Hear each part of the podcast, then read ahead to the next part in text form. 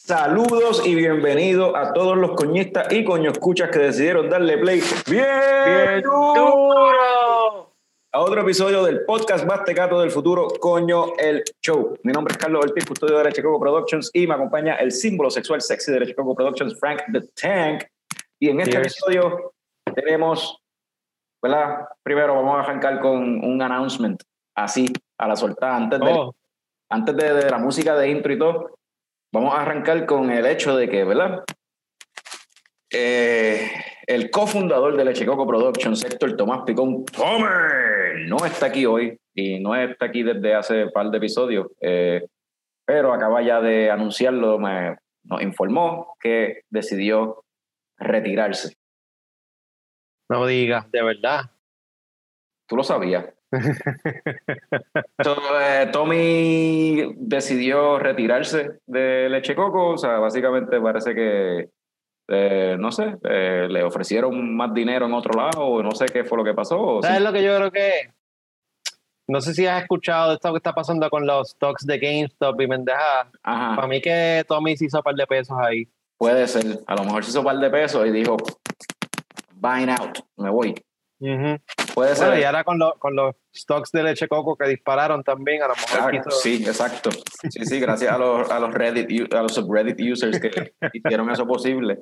Este, um, anyway, eh, so, las puertas están abiertas para cuando sea que Tommy quiera participar en cualquier episodio. siempre Eh, bienvenido.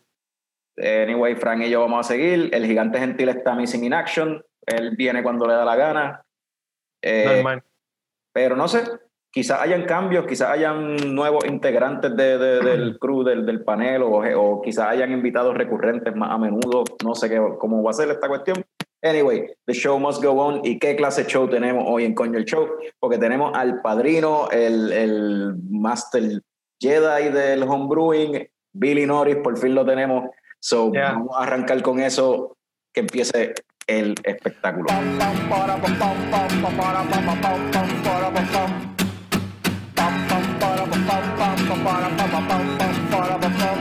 Ya llegó, ya llegó el coño show, el coño show.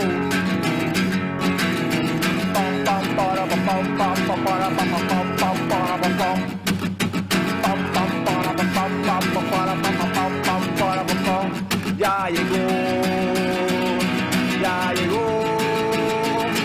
el coño show. El coño show. El coño show. El coño show.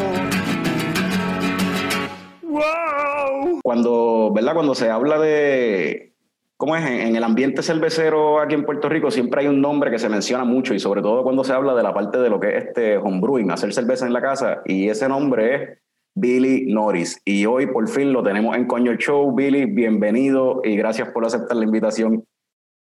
No, gracias a ustedes. yo estaba desde hace tiempo loco por aparecer por aquí, así que ya se me dio. Siempre, siempre, lo, siempre lo habíamos hablado y, y Sí, por fin sí. lo, lo- lo logramos. Este, la razón por la que el nombre de Billy Norris ¿verdad? se menciona tanto es porque pues, Billy lleva ya más de, más de 10 años operando una de las pocas y si no la única tienda de materiales e ingredientes para hacer cerveza aquí en Puerto Rico. Y pues básicamente Billy es como, o sea, le di- dicen el, el Godfather, el padrino del homebrewing, dicen el Master Yoda, porque casi todo el mundo que brucea en Puerto Rico ha pasado, pues, de alguna forma u otra, ha pasado por las manos de Billy. Pero no de la forma, no, o sea, de- Sí, sí, sí, te, te entendemos. pero Bi- Billy, tú llevas bruceando desde cu- cuándo tú empezaste a brucear? Mira, yo empecé como en el 93. y Yo empecé con el viejo mío eh, a hacer cerveza. El viejo mío aprendió a su vez del padrastro de él.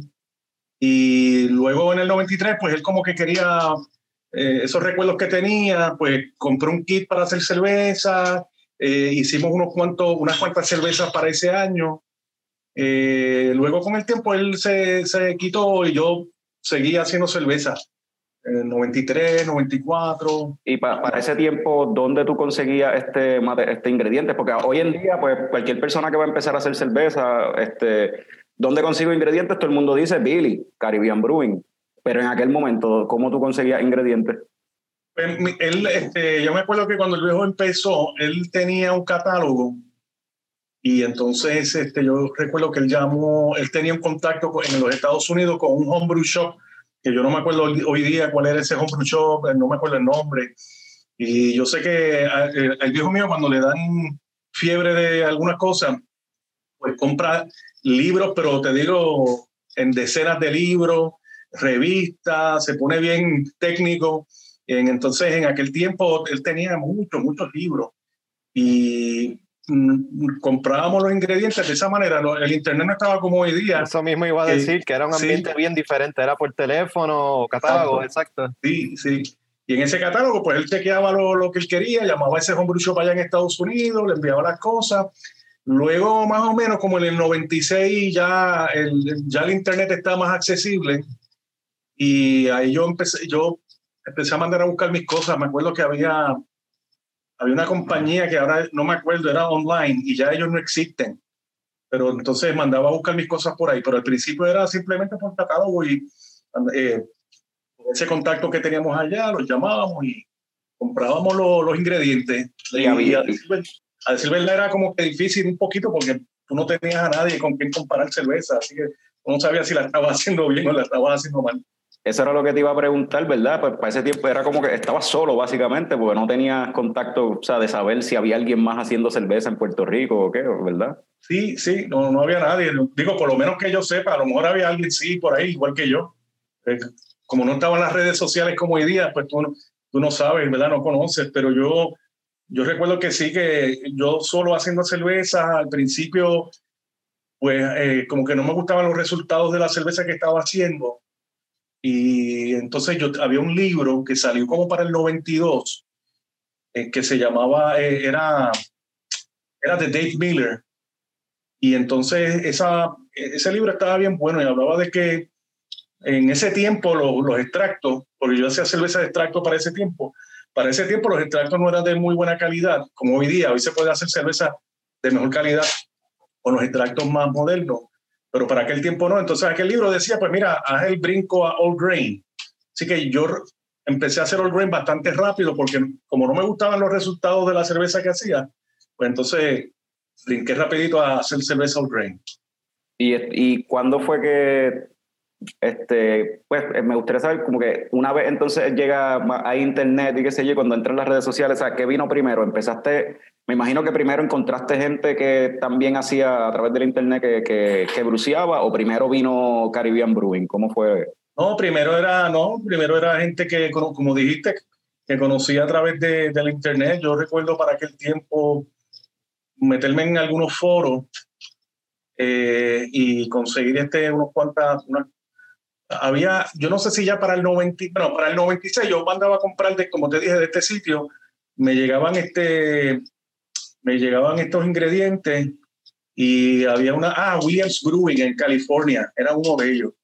Williams Brewing, yo les compraba a ellos, le compré el equipo, empecé a hacer cerveza all grain. Luego más adelante eh, le compraba a Northern Brewer, que son bien famosos en Estados Unidos, ellos son de Minnesota. Y el Northern Brewer tenía un foro bien bueno, todavía lo tiene, un foro bien bueno. Y ahí era que yo más o menos me, me montaba a preguntarle a las personas cómo, cómo hacían, si lo está, cómo, cómo lo estaba haciendo. Pero también me acuerdo que eh, luego, ya eso es más reciente para los do- 2000 algo, 2000, 2006, 2007 quizás, el hermano mío, el menor, eh, se une a hacer cerveza conmigo y él abre en Facebook, cuando salió Facebook como en el 2007, 2008, él abrió en Facebook eh, el foro Homebrewers de Puerto Rico. Y entonces recuerdo que él había puesto en ese foro eh, estamos haciendo cerveza, no conocemos de nadie que haga cerveza, así que si alguien aquí hace cerveza, que se una al, club, se una, mejor dicho, al, foro, al grupo de homebrewers de Puerto Rico. Y así contactamos a una persona que no era, él no hacía cerveza, era un, es un arquitecto que se llama Américo González Aquino, y él un tipo de, de renombre en el mundo de la arquitectura, y él vivía en Canadá, o creo que todavía vive en Canadá. Él este, se dedicaba a diseñar los, las estaciones de tren de Canadá Y entonces él nos dijo, mira, yo no, yo no bebo cerveza, pero yo bebo mucha cerveza artesanal que en Puerto Rico para aquel, para aquel tiempo no se conseguían aquí, nada. Y él decía, yo viajo a Puerto Rico cada dos semanas, yo puedo llevarles a ustedes cervezas artesanales de las que yo consigo por acá. Y si ustedes quieren, nos reunimos, hacemos degustaciones y entonces este, probamos la cerveza y hacemos charlas y, y hasta si ustedes quieren hacer una cerveza, eh, yo voy a llevar, por ejemplo, a Ventinus, me acuerdo que para aquel tiempo a Ventinus de, de Wayne Stefan, él dijo, yo voy a llevarles esta, si quieren hacer un clon, y nosotros la probamos cuando lleguemos allá, y así hacíamos, y él llegaba aquí, no, no sé si ustedes saben, pero eh, mi familia eh, aquí en Puerto Rico son los fabricantes del producto Metal Loop que se venden en, en los autoparks y en, en, el edificio donde estábamos, debajo de mi oficina, pues ahí hacíamos las degustaciones con, con, con, con este Américo. hombre, Américo González. Sí, él venía y traía a otros muchachos más y, y ahí hacíamos degustaciones y ahí fue donde nació Caribbean Brewing, Ok, en, ese, en esa parte de abajo. ok. Y entonces, ¿y cuándo viniste a, a encontrar a alguien en Puerto Rico que también hiciera cerveza? Como que también fue por a través de ese Pues mismo mira. foro que tu hermano abrió. o- Sí, a través de ese mismo foro, porque entonces al principio en ese foro éramos, yo te diría que éramos, era Américo, ah, y me, me acuerdo de otro muchacho que él después dejó de hacer cerveza, pero se llamaba Carlos, eh, Carlos Contra, yo creo que era Carlos Ortiz, También. Otro más, Sí. otro más. Sí, otro más. De- era Carlos Ortiz, de, él- él- me acuerdo, era de Gurabo. Y entonces él se unió al grupo y me acuerdo que Américo nos dijo, mira, vamos a, vamos a reunirnos porque nosotros entonces hacíamos las degustaciones y, y entonces las hacíamos aquí en el negocio de nosotros, en la fábrica de Metal Loop, pero entonces también íbamos a la casa de los diferentes muchachos, en este caso íbamos a la casa de Américo, Américo trajo otro amigo que se llamaba o se llama Eduardo Cintrón y después íbamos a la casa de él. Y entonces conocimos a este muchacho que hacía cerveza, a Carlos, y entonces eh, pues fuimos también una vez a la casa de, de Carlos a probar la cerveza que él hacía. Y yo creo que ese fue el primer contacto de alguien más que hacía cerveza aquí en Puerto Rico, me acuerdo.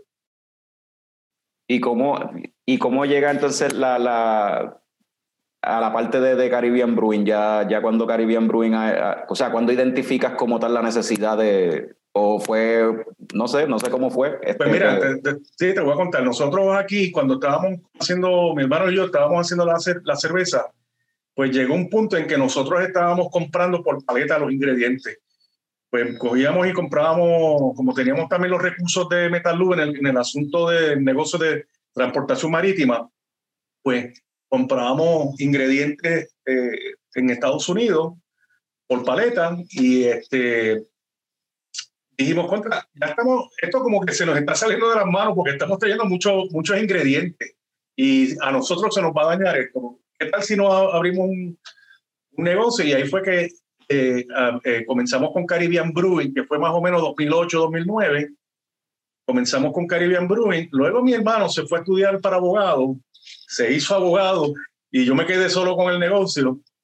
Eh, pero así fue como comenzó Caribbean Brewing. El, el, la, la- el foro de Homebrewer de Puerto Rico fue creciendo como, como una bola de nieve. ok. Porque entonces ahí se empezaron a añadir más gente, más gente, más gente, y otra gente sí ya estaban haciendo cerveza, y, y entonces ahí empezamos a tener este eh, clientela que ya venían al negocio, y, y- y más o menos como para el 2000, finales de 2009, lo formalizamos un poquito más también.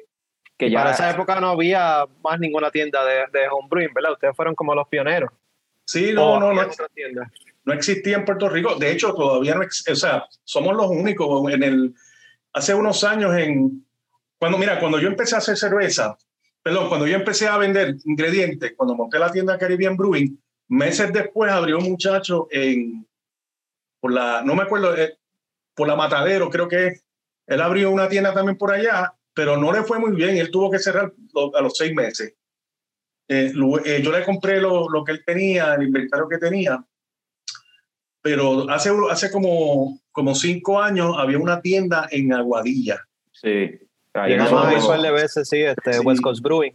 West Brewing, sí. West ellos, ellos también West Brewing. abrieron, estuvieron como unos cuantos años también les pasó lo mismo, porque a decir verdad, este negocio eh, no, es, uno, no, no es para vivir de él todavía. Todavía en Puerto Rico, este negocio no es para vivir de él.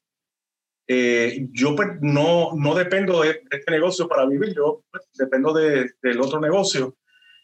Pero ahora quizás está cogiendo un poco más de auge, porque también otra, otro, otro dato interesante es que para los años 2013 y 2014 y 2015 hubo un boom, un boom, y las ventas mías se dispararon bien brutal. Yo vendía un montón para ese tiempo y de momento eso se cayó drásticamente. Y 2017 fue algo, bueno, 2017 con el huracán peor todavía. Sí, pero, pero, pero entonces, pero antes del huracán aquí en Puerto Rico, las ventas se habían desplomado 2016, 2017, 2018, porque se dio un fenómeno en los Estados Unidos y en Puerto Rico también, donde en cada esquina tú conseguías o consigues cerveza artesanal. En el caso de Estados Unidos, pues en cada esquina hay una cervecería y la gente, pues los muchos homebrewers se pusieron vagos y en vez de comprar, en vez de hacer cerveza, pues iban a, tenían una cervecería quizás a 10 minutos de su casa y compraban cerveza. Así que, y un dato interesante es que en el 2017 habían 1.2 millones de homebrewers en los Estados Unidos y en el 2018 bajó a 1.1. O sea que hubo un declive y en el 2018 tuvieron que cerrar muchos homebrew shops que eran icónicos en los Estados Unidos, muchos homebrew shops, por ese fenómeno. Pero entonces ahora, en el 2019, las ventas empiezan a subir otra vez un poco, porque aunque había muchas cervecerías, y en el caso de Puerto Rico quizás no tantas cervecerías, pero hay muchas muchas gasolineras que ya venden cervezas artesanales y muchos, muchas tiendas. Pero en el caso de Estados Unidos se da el fenómeno de que ahora está, aunque hay muchas cervecerías, la mayoría de ellas son mediocres. Y entonces no están haciendo muy buena cerveza y los homebrewers ahora se han visto en la obligación de, para yo beberme esa cerveza que, que mediocre, mejor yo hago la mía. Y entonces eso ha hecho que eh, esté empezando otra vez a subir. Y el asunto de la pandemia ha hecho también que se disparen las ventas de, de los homebrew shops. A mí me ha ido bien. Yo debo decir que, en verdad, yo sé que es, es algo paradójico, pero en el caso de la pandemia, a mí me ha ido bien. Eso, eso yo te iba a preguntar, que ahora con la pandemia del 2020, pues la mejor forma de medir cómo el movimiento de, de homebrewing en Puerto Rico se, se, está, se está comportando es a través de las ventas de, de, de Caribbean Brewing, me imagino, o sea, supongo yo, porque es la única tienda, so, me imagino eso mismo. Y, y, pues y en los foros que hay en internet yo me he dado cuenta que gente, o sea, muchos miembros nuevos, gente que no, tú no sabías, porque siempre, siempre estaban los mismos, los usual suspects, Exacto. Posteando Su, su, cervecita que hicieron. Y ahora hay una cepa nueva completa de Brewers, de que yo no sé ni, ni de dónde son, dónde están, tú sabes. Exacto, exacto. Hay mucha gente nueva, mucha gente nueva. Yo me quedo asombrado. Y ¿sabes otro fenómeno que se está dando también? Que no solamente hay muchos homebrewers eh, haciendo cerveza, ahora también hay gente destilando. Ah, sí. Que, que a diferencia del homebrewing, hacer cerveza es legal, pero el destilar aunque sea para el uso personal, es ilegal. Uh -huh. Pero eso es un fenómeno que se está dando también en los Estados Unidos. Hay mucha gente que no les importa que es ilegal, lo hacen en sus casas y a ver quién me, me dice algo. Que, que, y es algo que anyway se ha hecho, se ha hecho siempre. En Estados Unidos sí. el moonshine, acá el pitorro, tú sabes. Ajá. Exacto, exacto. Sí, ya, ya hay una tradición ahí, es algo cultural. Sí. Hay movimientos en Estados Unidos para tratar de revertir esa ley que lo hace ilegal y que entonces legalizar el, la, la, destilación tal y como se hizo con, con el homebrewing. Ok, ok.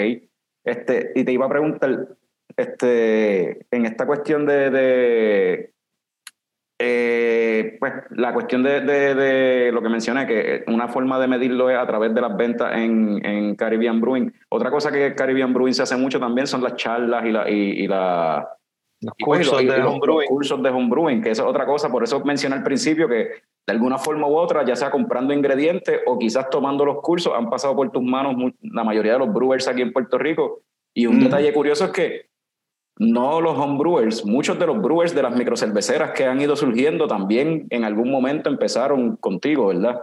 Sí, sí. sí. Eso, ¿Ustedes empezaron con eso desde el principio o, o, eso fue algo que incorporaron más adelante? La, la, la, Pues mira, desde el principio, porque yo recuerdo que yo recuerdo que en el, dos- en el 2009, 2010 ya yo estaba dando charlas aquí, hacía esos cursitos básicos y sí, sí, ya los dábamos, ya los dábamos.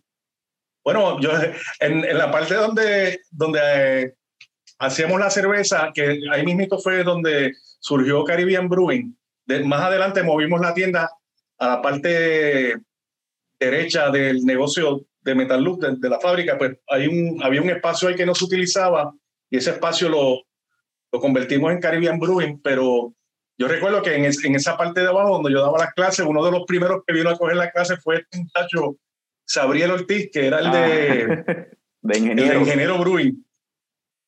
El de Ingeniero Brewing, que ahora está perdido, yo no sé. Yo no sé de, de, de, de Sabriel.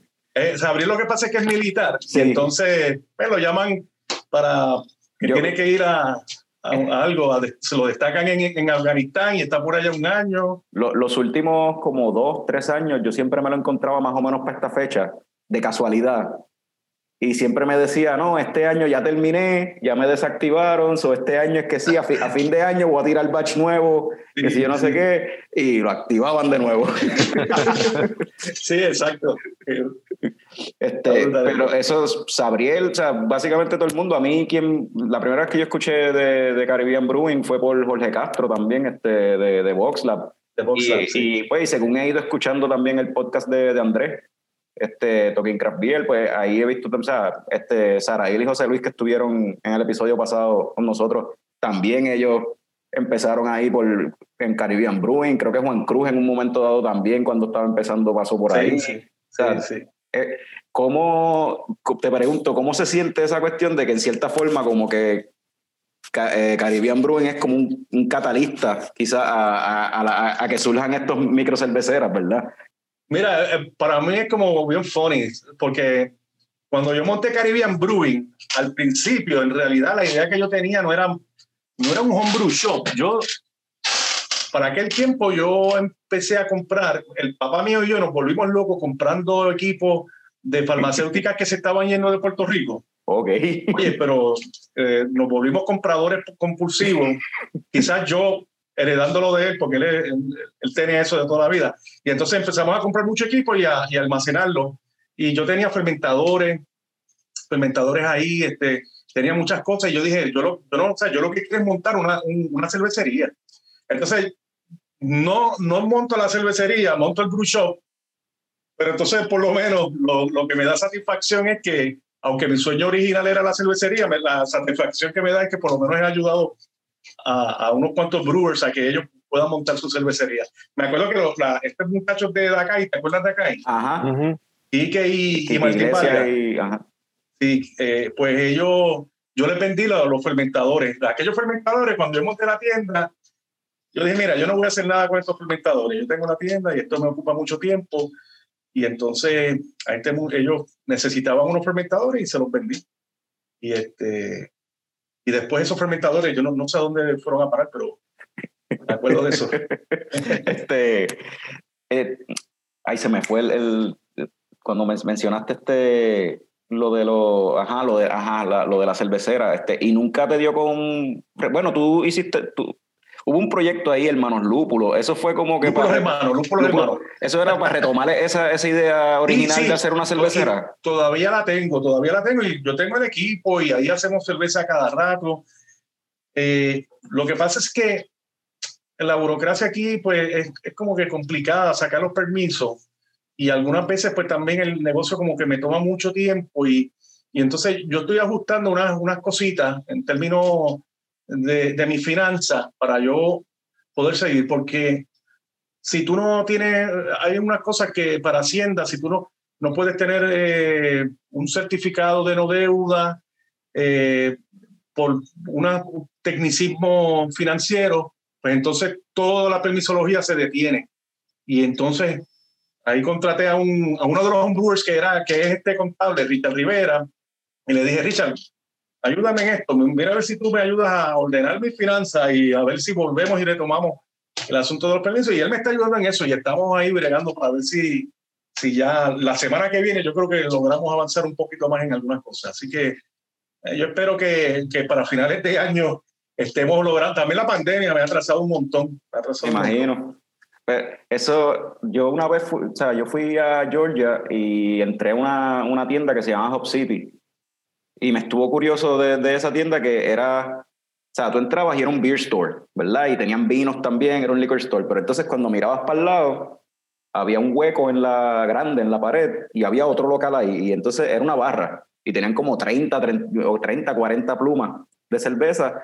Y entonces cuando mirabas para la otra pared, la última pared de ahí, lo que habían eran neveras con lúpulos, levadura, este, los tanques, los mastón arriba, ollas, o sea, era homebrew shop, este, barra y, y, ¿cómo se dice? Y beer store también, liquor store, store. Todo, la todo en uno. Que no sé si lúpulos hermanos la idea es hacerlo en la misma, tenerlo en, en la misma Sí. área que Caribbean Brewing. Estaría gufiado como que homebrew shop y cervecera Sí, sí. en el mismo Esa es la sitio. idea. De hecho, a mí también me gustó mucho yo, eh, una, un homebrew shop que hay en Tampa, que, que con ellos, al principio cuando yo abrí la tienda, con ellos fue que yo empecé a hacer negocio al principio. Este, se llama Southern Brewing eh, Homebrew Shop.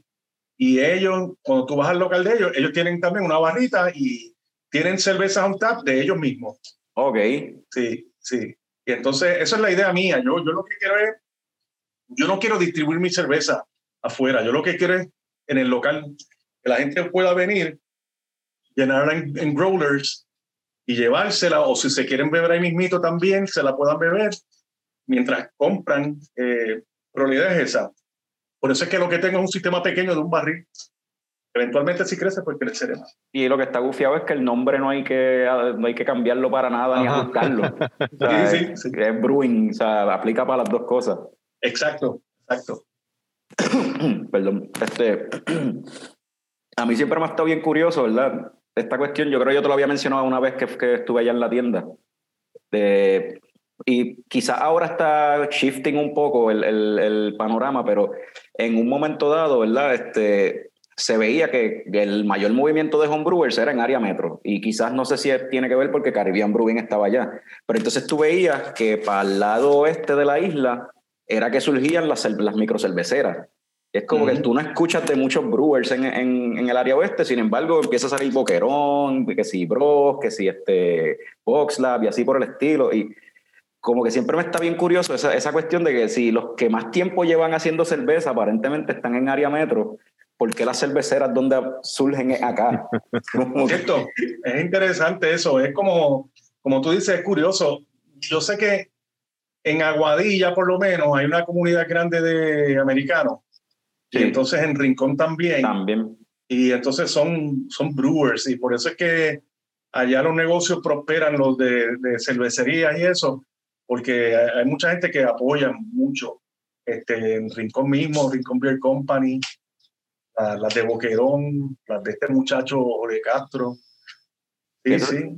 Pero siempre me ha estado curioso eso, porque la mayoría de los brewers que más tiempo llevan haciendo cerveza, de los homebrewers, están en área metro y hacen unas cervezas brutales, tú sabes. Tú Sí, mismo, sí, sí. este Arturo, este Raymond, tú sabes.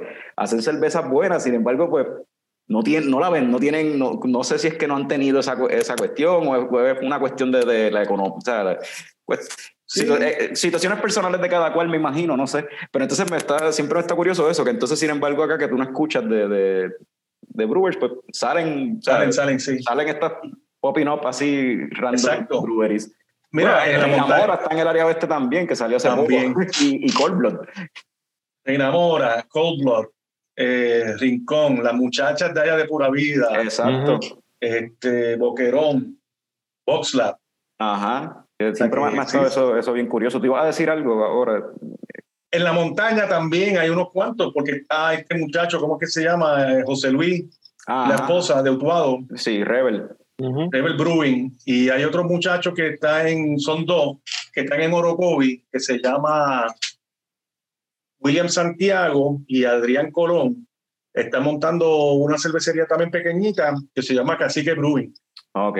Así que siguen saliendo, siguen surgiendo. Siguen surgiendo, sí, sí. Y yo recuerdo antes, cuando hace, ¿verdad? Cuando yo empecé a, a probar cerveza y, a- y cuando empezamos a- con, con el podcast este hace como hace cinco años, que me puse a buscar la información, vi- videos y toda la cuestión, recuerdo que también en Utuado creo que era, había esta gente que aparentemente iban a, tirar una cervecera, pero eso se murió porque nunca escuché más nada y era Sí, Franceschi, Fraticelli o Fra- era un apellido, Franceschi, algo así, un apellido Sí. así. Pero Sí, eso no, él- yo tuve mucho contacto con él. Él, este, me acuerdo que me llamó muchas veces, hablamos mucho sobre los planes que él tenía, pero mm, sí, él era, yo creo que él era como profesor en una universidad, allí mismito en Utuado, o la mamá de él, y yo creo que él también, yo creo que él también, pero sí, había quizás un par de cositas que que a lo mejor no, quizás no estaba como que desarrollándola muy bien. El equipo, eh, no sé, el equipo le faltaba, le faltaba cositas y parece que se, se frustró con lo de los permisos porque estuvo mucho tiempo tratando de sacar los permisos, me acuerdo de todo eso. Y, y, este, ahora, ¿verdad? Ahora estás como presidente del Club de Homebrewers de Puerto Rico, pero antes de entrar en eso te iba a preguntar, mencionaste lo del foro que tu hermano abrió de, eh, en internet, eh, ya, pero ahora cuando tú vas a Facebook y tú pones Homebrewers de Puerto Rico, te sale la página del Club de Homebrewers de Puerto Rico y entonces está Homebrewers de Puerto Rico Caribbean Brewing, que es un grupo. Ok, O sea, ese grupo era el foro ese original, ese mismo grupo era, ¿o no? no, mira, el, el, el foro original es el de Caribbean, el de Homebrewer de Puerto Rico slash Caribbean Brewing. Ajá. De hecho, cuando nosotros cuando hicimos eso, ¿te acuerdas que estaba comentándote que, que poco a poco empezaron a añadirse mucha gente, muchas personas? Y para aquel tiempo, otro de los homebrewers que yo conocí fue Raymond Pérez.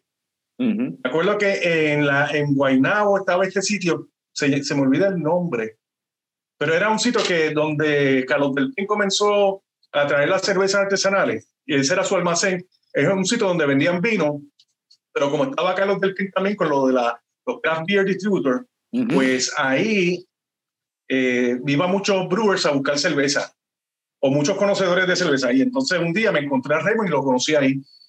Pero el asunto es que eso como para el 2009, 2008, 2009, 2010, el grupo, el foro empieza a crecer y empezamos a hacer reuniones en diferentes sitios y nos llam- nosotros nos llamábamos el Club Homebrewer de Puerto Rico y hasta teníamos un, un, una, un locker en la cervecería de Old Harbor en el. Viejo San Juan.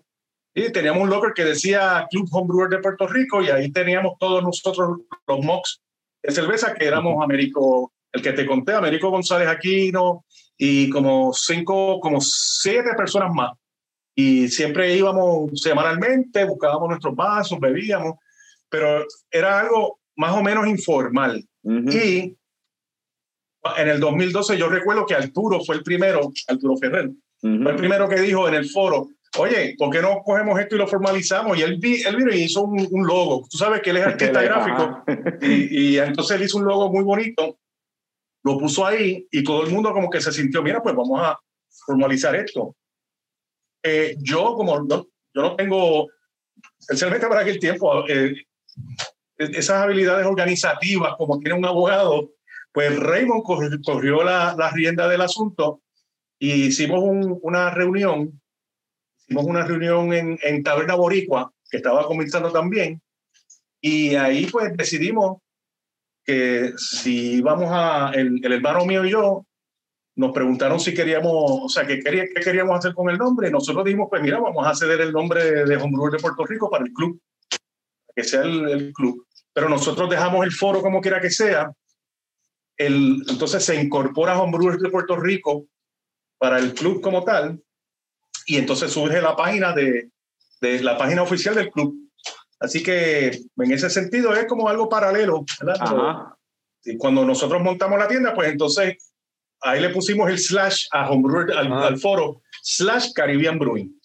Y tú, Pero, tú, pero tú- sí, sí, después siempre- más o menos.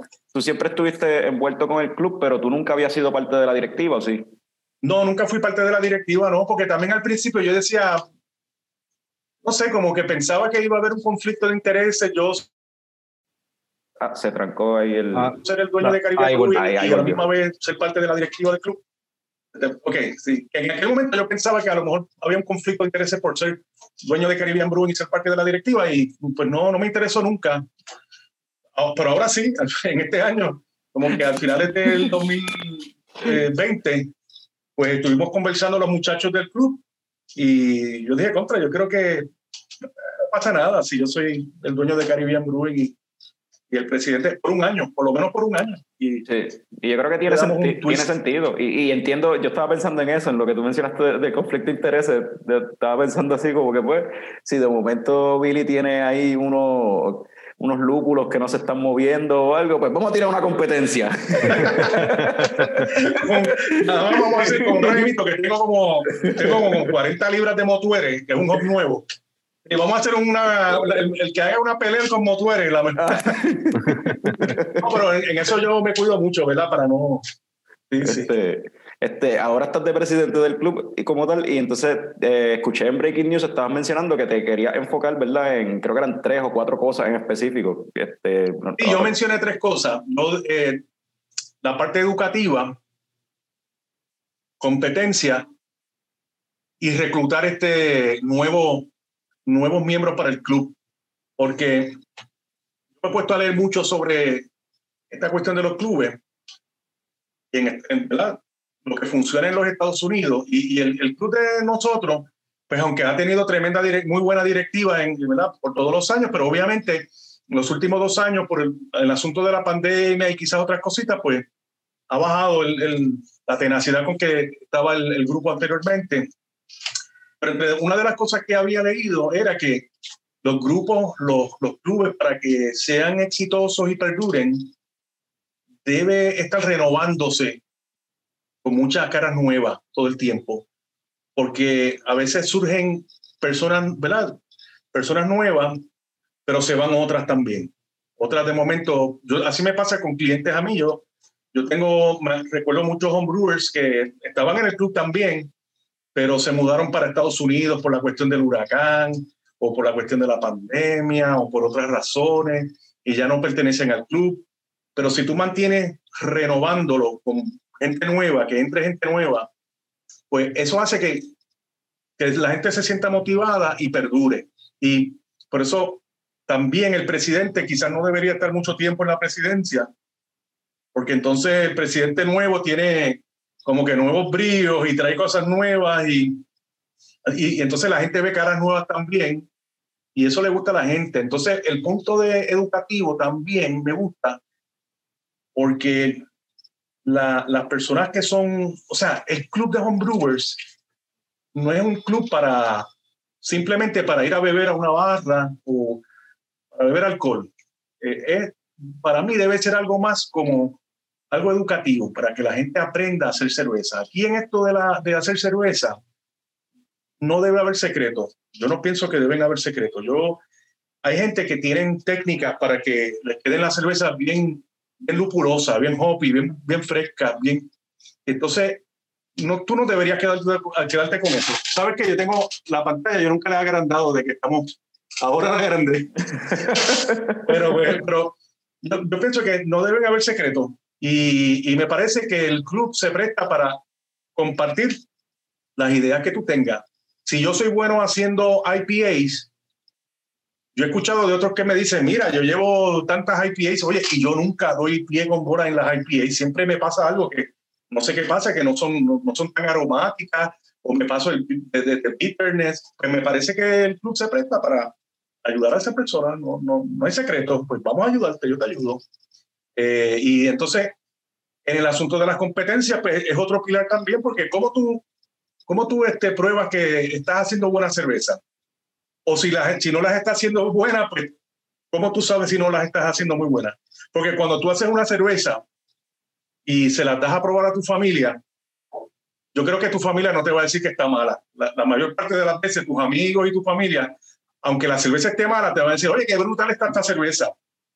Pero cuando tú sometes la cerveza a una competencia y hay un grupo de jueces que tienen ¿verdad? un, un expertise, un paladar bien afinado, pues te ponen uno, mira, no te van a clavar, o sea, ellos te van a decir la cerveza está buena, pero le falta un poquito en esto, debe mejorar en tal cosa. O sea, van a ser genuinos contigo. Y, y yo he visto que eso lo aprecian los, los homebrewers. Las personas que vienen a Caribbean Brewing dicen, mira, Billy, yo quiero competir, no es por ganar un premio, yo lo que quiero es que me digan de verdad si mi cerveza está quedando bien. Y a mí me parece que esos los pilares deben ser educación, competencia y reclutamiento de, de, de personas para el club. En esa parte de reclutamiento era que yo quería, quería hablar un poquito de eso, de cómo, porque, pues como eh, siempre, lo que estaba mencionando ahorita, siempre se ha visto que la mayor, aparentemente la mayoría de, de los homebrewers están en, en, área metro, pero pues como también mencionamos, están surgiendo una cepa nueva de muchos homebrewers que no sabemos dónde rayos están. O sea, y, está, y entonces, ¿cómo, ¿cómo el club va a bregar esa parte del, reclut del reclutamiento para hacer el, que el club sea algo atractivo para la gente, porque antes yo recuerdo, ¿verdad?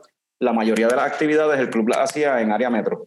Entonces yo siempre veía eso como que pues es un problema para los homebrewers que no están en área metro, porque se les hace más difícil llegar a las actividades y qué sé yo. Entonces si el club, por ejemplo, decide hacer actividades fuera de área metro, pues lo mismo va a pasar entonces con los de área metro, que no van a, uh -huh. o sea, se les va a hacer más difícil llegar a, a, un sitio afuera. Y es como que es medio tricky cómo uno brega esa parte del reclutamiento y cómo, cómo van a, no sé, cómo van sí, a bregar sí. eso.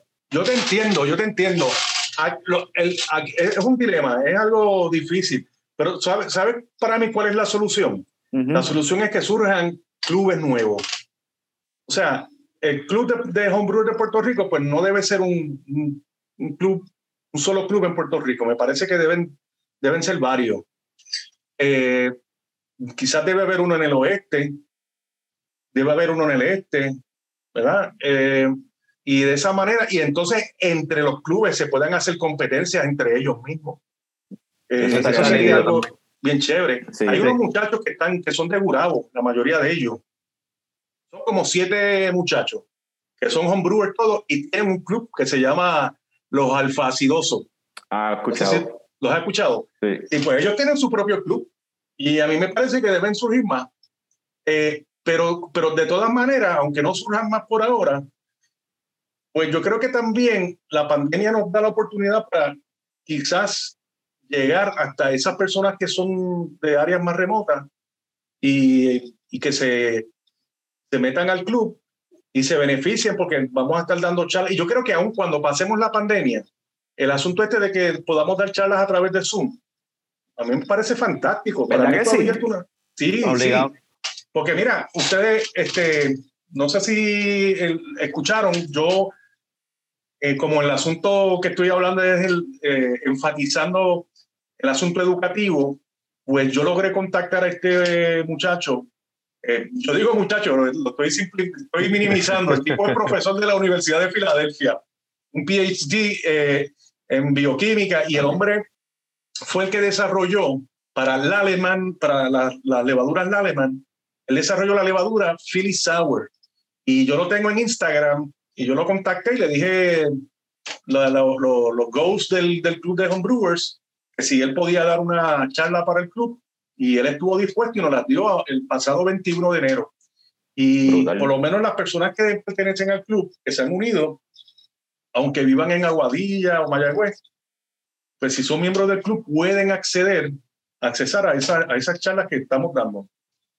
La próxima, de hecho, vamos a hacer una charla eh, próximamente, va a ser como la tenemos pautada quizás para febrero 22, es tentativa la fecha, pero va a ser una charla de cómo hacer un G-Starter eh, okay. Y pues, se pueden beneficiar la mayoría de las personas también de los, de los homebrewers que se, se afilien al, al, club. Así que son de, de, esas cositas que nos va a ayudar a, a que todos los que estén en, en, muchas partes lejanas de Puerto Rico pues, puedan beneficiarse. De verdad que sí, eso, la cuestión esta de la pandemia creo que ha abierto los ojos a tanto a empresas y a diferentes yeah. los podcasts mismos nosotros o sea, Exacto. con esta cuestión de hacerlo remoto ahora es mucho más fácil tener a un invitado este las empresas ahora tienen a la gente trabajando desde la casa y es tecnología que ya estaba ahí lo que pasa es que no tenía que pasar esa pandemia para que se Ajá. Exacto.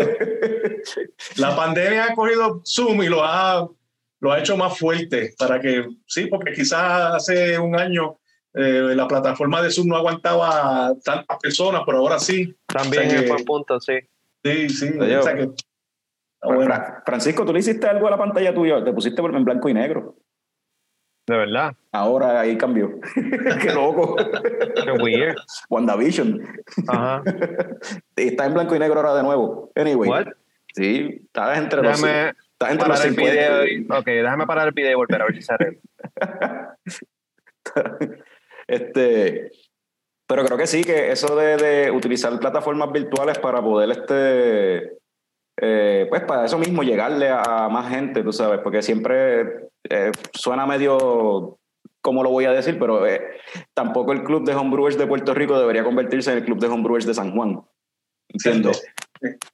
Entiendo, Este- yo entiendo. Y yo sé que en el pasado han habido muchas quejas de eso, de, ah, ustedes siempre hacen la, la, la- todo por allá, todas las actividades, y quizás debemos movernos de las actividades físicas cuando se abra ahora el, el- la, ¿verdad? Se flexibilice el asunto por la pandemia, quizás podamos hacer algunas actividades por ahí. Yo sé que el club en algún momento hizo una, me acuerdo que hizo, hizo, creo que el Learn to Homebrew Day o el Big Brew Day lo hizo por allá. Sí, pero no fue casi nada. De acá del área, o sea, los que estaban eran los que bajaron de San Juan. De acá del área no fue mucha gente, mano. Y no sé si es que los Brewers de acá no están pendientes.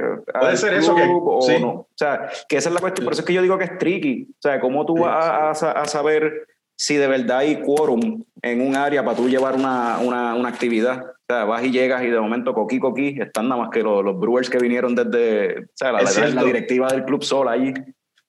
Sea, Pero que- puede ser eso, que a lo mejor también no se sienten incluidos y pues como no, pues no le prestan mucho atención a los anuncios que se hacen por eso. Y, pero yo entiendo, yo entiendo ese asunto. Vamos a ver cómo eso se, se pudiera mejorar. sí. Y, y eso y, la, y creo que lo que tú estás mencionando de utilizar plataformas virtuales para sobre, por, lo, por lo menos para la parte de lo que es educación y esas cosas así charlas y o sea eso yo creo que es un palo para esa cuestión para que para incluir más gente en el club o sea para acaparar Puerto Rico entero tú sabes Sí, por eso yo exhorto a los, mira, los muchachos que te escuchen de, ¿verdad? Que, que, que son followers tuyos del área oeste, que yo los exhorto a que se inscriban al club, que el precio está barato, 20 Ah, dólares. 20 dólares verdad 20 dólares, que se, inclu se afilien al club y, y se beneficien de estas charlas que vamos a dar. Como te dije, la próxima va a ser el 22 de febrero tentativamente, que va a estar bueno, porque mucha gente me pregunta, Billy, ¿cómo se hace un G-Starter? Y pues mira, eso es algo que lo podemos hacer para el club, para los miembros del club. sí eso está cool Sí, sí, sí. porque yo eh, he hecho G-Starter las cinco baches esos, esos que hicimos a veces decía G-Starter pero yo no tenía idea de si lo estaba haciendo bien o no Sí, sí, sí. Porque no tenía con qué compararlo, no, no, no sabía. Este, eh, este, ¿qué era lo que te iba a decir? Ah, se me fue. Eh, Fran, pregúntale algo o habla de algo, porque ese es lo que me acuerdo. Porque ese, So, pues, volviendo de nuevo a lo, a lo del el negocio, este, para aquellos que quieren empezar a, a hacer cerveza, pero que no saben cómo adentrar, adentrarse, ustedes ofrecen kits, starters así para homebrewing y aparte de las charlas también. Sí, mira, yo, ofre- yo vendo un kit eh, básico que vale 90 dólares, que incluye lo más esencial para tú hacer cerveza. Y aparte de ese kit, deberías tener una olla con capacidad de 3 galones y medio. Si puedes tener una de 5 galones, mejor todavía. Y entonces, obviamente, una, un kit de receta que viene con los ingredientes para hacer un batch de 5 galones, que los, los más baratos están en 30 dólares y van subiendo de acuerdo a la receta que vayas a hacer, ¿verdad? Lo complicado que sea con los ingredientes que tengas. Eh, así que es relativamente barato comenzar. Eh, y entonces, una vez que tú comienzas, de verdad, te coges el truco. Y yo siempre, una de las cosas que yo digo siempre a los muchachos nuevos que están, están en esto de hacer cerveza, que si tú llegas a dominar la técnica de hacer cerveza, tú puedes llegar a hacer cerveza tan buena o quizás hasta mejor que cervezas comerciales. Y eso es, eso, es- eso es de verdad. Eso, eso yo lo garantizo. y, lo, y, lo hemos, y lo hemos visto con un par de beers que hemos probado de, de homebrewers, o sea, de, de Rafa, de, de Sí, Arturo, brutales. de Raymond. Yo he probado un par de beers y. Este, Nosotros siempre hemos, hemos hecho, las pocas veces que hemos hecho ha sido cerveza de ex- ex- extracto este, y nunca nos hemos aventurado en movernos a all grain. Eh, es, es significativo el, el cambio en, en cuanto a los procesos o, o es algo que uno puede empezar a hacer desde el principio cuando uno está aprendiendo. o sea, empezar Se puede hacer, se- All Grain, tú dices. Ajá. Se Ok. puede hacer all grain desde el principio, sí, o sea, no es, no es tan complicado. Yo recuerdo cuando yo comencé a hacer el grain, yo, yo no, mira, yo debo decir que yo, yo no estoy diagnosticado con ADD, pero yo sé que yo debo tenerlo, mis dos hijos lo tienen. Y, y a mí me costaba mucho trabajo aprender, o sea, yo decía, contra, son estos pasos y yo, pero una vez tú le coges el truquito, en realidad pues son muchos pasos, pero no son, no son complicados. ¿eh? Es seguir ahí un orden. Hay, hay personas que son, que son más organizadas que yo en ese sentido. Y yo digo, si yo lo logré, yo sé que, hay muchas personas que pueden lograrlo también. Y, y, en realidad, pues nada, está el paso de, de, del MASH. Es el primero. Eh, y el MASH pues tiene unos truquitos. Luego está el, el Sparge. Y también el Sparge tiene unos truquitos que son fáciles de coger. Y luego está el Boil, el hervido, con los lúpulos. Para, esos son los tres pasos esenciales de, de Old Grain. Y luego, o sea, cuando tú estás en el Boil, es ya como si estuvieses haciendo extracto. Uh -huh, Porque uh -huh. en realidad, los primeros que tú tienes que dominar son el mash y el sparge. Una vez domines eso, estás como si estuvieses haciendo extracto. Okay. Ya, ya, me acordé de lo que, que era lo, que, lo, que, te iba a preguntar, era de este, era referente al club. Eh, competencia. Hay una competencia que viene por ahí este pronto, ¿verdad? Este, el Iron Brewer es la que viene. El Iron Brewer. A propósito, déjame llamar a mi hermano un segundito para que me, a ver si me traen el, el premio okay. del Iron Brewer. Tú, tú, puedes ir a Caribbean Brewing y traerme el Mash Paddle que hay allí, que es el, el premio del Iron Brewer. Dale, gracias. Mira, la, la, la, próxima competencia es el Iron Brewer. Tú sabes que esta competencia es como, es, como el Iron Chef, que te damos a escoger, te damos tres ingredientes y tú haz lo que tú quieras, después que sepa bueno, haz lo que quieras con esos tres ingredientes. Pues así hicimos con esta competencia, el Iron Brewer, que es la quinta, si no me equivoco, es la quinta vez que lo hacemos.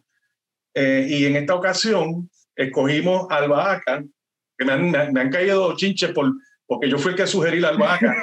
este, esta, el segundo ingrediente son fresas y el tercero, pues, la levadura. la levadura S33 de Fermentis, que es una levadura belga. Tú puedes hacer cualquier estilo de cerveza que tenga esos tres ingredientes y obviamente que esos tres ingredientes sean los protagonistas de, de la cerveza que tú hagas. Entonces, como es una cerveza, es una competencia bien straightforward, pues nada más van a ver primer lugar, segundo y tercero. Y entonces, aparte de la medalla de primer lugar, el que se lleve el primer lugar, también vamos a, vamos a darle el premio que me van a traer ya mismo. Cuando me lo traigan, se lo voy a mostrar. Ajá. Sí. Eh, Fran, nosotros fuimos el año pasado, el año pasado no, este, el, el año pasado yo creo que no se llegó a hacer por lo de la pandemia, no estoy seguro. No me acuerdo si se hizo. Anyway, el último Iron Brewer que hicieron, la premiación la hicieron acá en Aguadilla, en, en Del Barril. En, sí, eso en tiene que haber sido 2019, quizás pues, antes. Sí. Este, pues, no sé si tú te acuerdas, nosotros fuimos, creo que no, los ingredientes yo no, creo que era lemongrass, jengibre y, no, y una levadura, algo así. Pero yo me acuerdo que hasta Juan Carlos de Cold que todavía Cold no había arrancado, él llevó su cerveza, Rafa, probamos la de Rafa, la de Arturo, va, todo el mundo tenía la, la, cerveza allí para probar, una actividad bien, bien nítida, que pues ahora con la pandemia estas cosas no se pueden hacer, vamos a ver cómo, uh -huh. cómo sí, corre sí. todo, porque estaría bufiado que pues, ¿cuándo va a ser la competencia, anyway? ¿Hasta la? Mira, la competencia, el día final para tú poder entregar cerveza, va a ser el, en marzo 3. Se va a jugar marzo 4 y creo que marzo 6, que cae sábado, va a ser la premiación. Okay. Y como todavía vamos a estar en marzo, que no creo que se haya flexibilizado sí. la cosa, pues obviamente pues va a ser todo virtual. Pero entonces mira el premio, lo tengo aquí conmigo, es un match paddle. Eh, lo dimos, en uno de los años lo dimos, y es un match paddle que está engraved, ¿verdad? Con el nombre de la competencia. Aquí quizás no se va a poder ver bien. Vamos a ver si lo hace, pero ah, mira, ahí se, ve, ahí se, ve. Ahora se ve. Que dice, eh, ¿qué es lo que dice? HBPR. Exacto, que es un brewer de Puerto Rico, dice Iron Brewer, Ajá. Iron Brewer 2021, 2021, o sea que este es el premio del Iron Brewer 2021. Y entonces ahí tiene el loguito de, del club. Nice. Y entonces, ve, el Match está, esto está heavy. yo quisiera tener uno, así que este, está brutal, de verdad. Está súper chulo. Está súper lindo, mano. Sí, sí. En verdad que está súper lindo. ¿Eso lo ma- mandaba a hacer aquí en Puerto Rico? o- No, eso se mandó a hacer en Estados Unidos. Hay un tipo allá que se dedica a hacerlo a mano.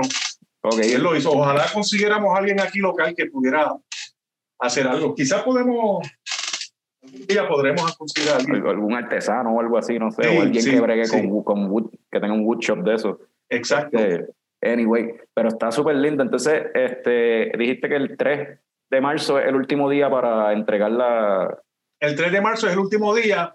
Las inscripciones van a, van a empezar desde febrero algo. Desde febrero te vas a poder meter. Todavía, ok.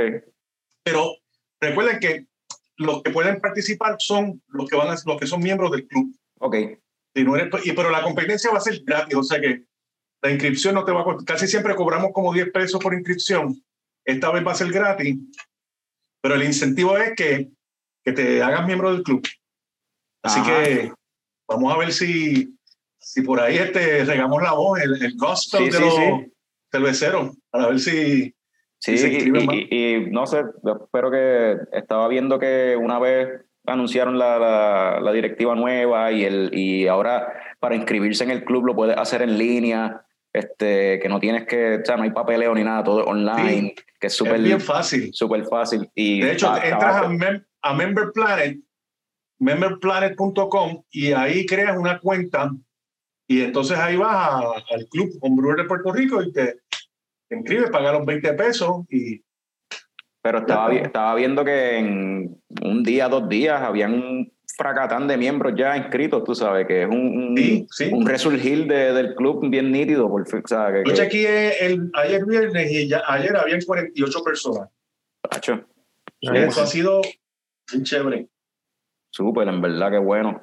Sí, Porque hace, hace falta, y, la, y, como la, y como dije, o sea, hay gente por ahí este, bruceando este, y uno no sabe ni dónde están, y esto de las competencias motiva a la gente también. Cierto. Y eso que están haciendo de, de lo- lo- o sea, los, los temas educativos, tirarlo de manera virtual, todo, me parece que todo está perfecto. Es como una. Sí, Me parece como que una la dirección correcta para el club ahora mismo en el 2021, como que, sí, sí. en verdad que sí. Qué bueno, a mí me, me, me da ese feeling también, así que yo espero que, que, que siga esto creciendo bien chévere. Fran, algo más que. Ya va- vamos casi para una hora. ¿Algo más que quieras preguntarle a Billy o, o, o si lo quieres dejar ahí? Yo creo que cubrimos ya básicamente todo. A ver, en cuanto al negocio, eh, horarios de operación, este, cuando uno puede ir, están abiertos lunes a viernes, para ir a comprar unos ingredientes allí. Sí, yo estoy normalmente de lunes a viernes de 9 a 5 y los sábados de 2 y media a 5. Así que pueden, me- pueden llamarme, pueden venir. Y para aquellos que estamos lejos, este, esta cuestión de... ¿Dónde están está- ustedes? Aguadilla. Aguadilla. Ah, ustedes son de Aguadilla, de H. Sí, yo no, sí. no, no había- Estamos por acá cerca de la base. Mira, ok, eso, del Beer Box. eso es una buena pregunta. Yo tengo un servicio Eso, eso mismo iba, sí. Sí, yo tengo un servicio con un muchacho que es, que es vendedor, de- vendedor aquí de Metal Loop y él cobra 8 pesos por ir a entregar allá en, en, el, en el área oeste. Si a mí me dicen con tiempo, él normalmente va los martes, él va al área de Aguadilla, pero él, o sea, él cubre toda esa zona, Pillo, Isabela, Camuy, Aguadilla, todo eso. Y entonces, y, y también Mayagüez, pero Mayagüez él va otro día pero por lo menos los martes él va a toda esa zona y me dicen con tiempo, pues se les prepara los ingredientes que quieran y por 8 dólares él va y se encuentra con, él, visita Autoparts, pero por lo menos en el camino se llaman y se encuentran Claro. en un punto cercano y, y entonces ahí es que él les deja el- Eso Eso- está tremendo, sí, eso puede funcionar bien chévere, sí. Eso, eso yo no lo sabía. sí, sí. Sí. Eso yo no lo sabía. ¿Sabes que yo estaba pensando de, de- pues, que Billy Norris, ¿verdad? Y, bueno, uno lo asocia con este famoso Carlos Norris, este Chuck Norris. No sé qué. con mi tío Chuck. con Chuck. Eh, me voy a inventar una lista, tú sabes, los, los facts de Chuck Norris, me voy a inventar una lista de facts de, de Billy Norris, como que a Billy Norris nunca se, la, se le... ¿Cómo es? Billy Norris nunca tenía un boil over. Hubo, una, hubo, hubo- hubo- hubo- hubo un, hubo un mosto, un word que tuvo la, la, la, la- ¿cómo es? el caripelamiento de intentarlo. Billy Norris lo miró mal y se tranquilizó el muerto. Ese es bueno. ¿eh? Voy a inventarme una lista así de, de Billy Norris Fact número 30 y pico. Los posteas en la página de, de Homebrewer. Está bueno. Billy, gracias. Este, Bueno, gracias a ustedes por tenerme aquí, así que para mí ha sido un honor, de verdad. Sí, tremenda conversación, para, gracias. noso- para nosotros también, que siempre es súper cool hablar contigo y pues, de nuevo, el, el cuestión de homebrewing, de, de hacer cerveza, o sea, como dicen por ahí, el Godfather, el, el Jedi Master, tú sabes, el, el Yoda, es, es Billy. Y pues en las redes sociales, ¿sabes? Caribbean Brewing, lo pueden encontrar y, y ahí para, ¿verdad? Yo te he contactado también para, de hecho, para ir a recoger, este, te pregunto los ingredientes que tienen y qué sé yo, por ejemplo, Caribbean sí. Brewing y uno puede hacerlo Sí, sí. lo que sea para poder ordenar y eso. Y entonces dijiste memberplanet.com para el, para el club de homebrewers, para Exacto. Así que, Billy, gracias.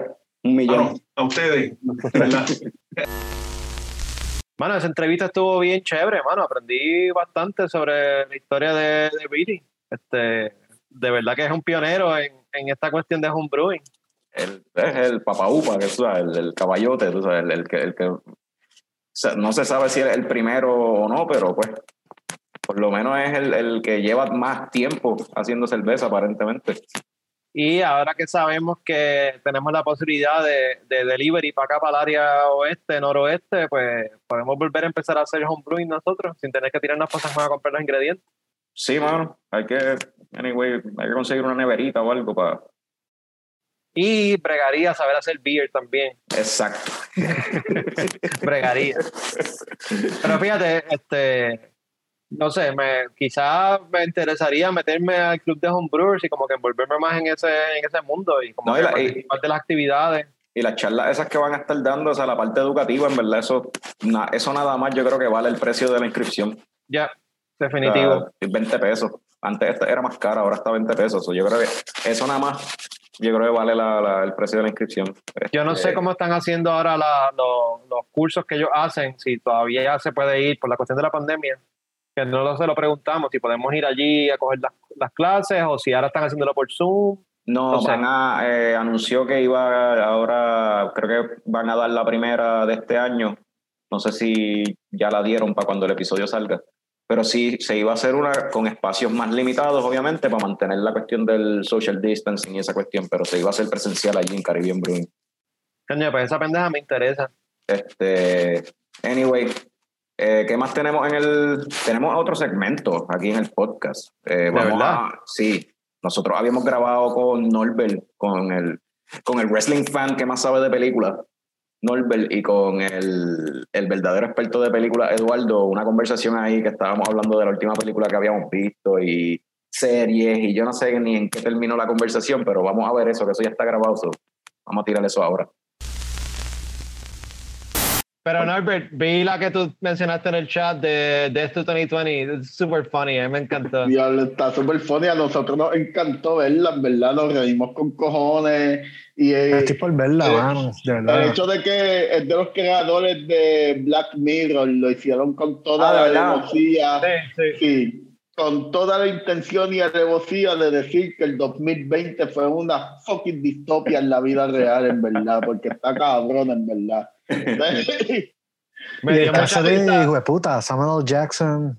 Hugh Grant, este, Leslie Jones, me encantó el Ajá. personaje, el chamaco de Big Sick, ¿cómo es que se llama él? Ah, se me olvida el nombre. el de- Eh, cua- cua- te Él digo, sale- y que es un nombre bien de complicado. sí. No, y entonces el nombre del personaje es como algo así como Na- Nathan eh, eh, Multiverse. Ajá, exacto. Es un, un súper gracioso. Eh, Eh, Nanjiani.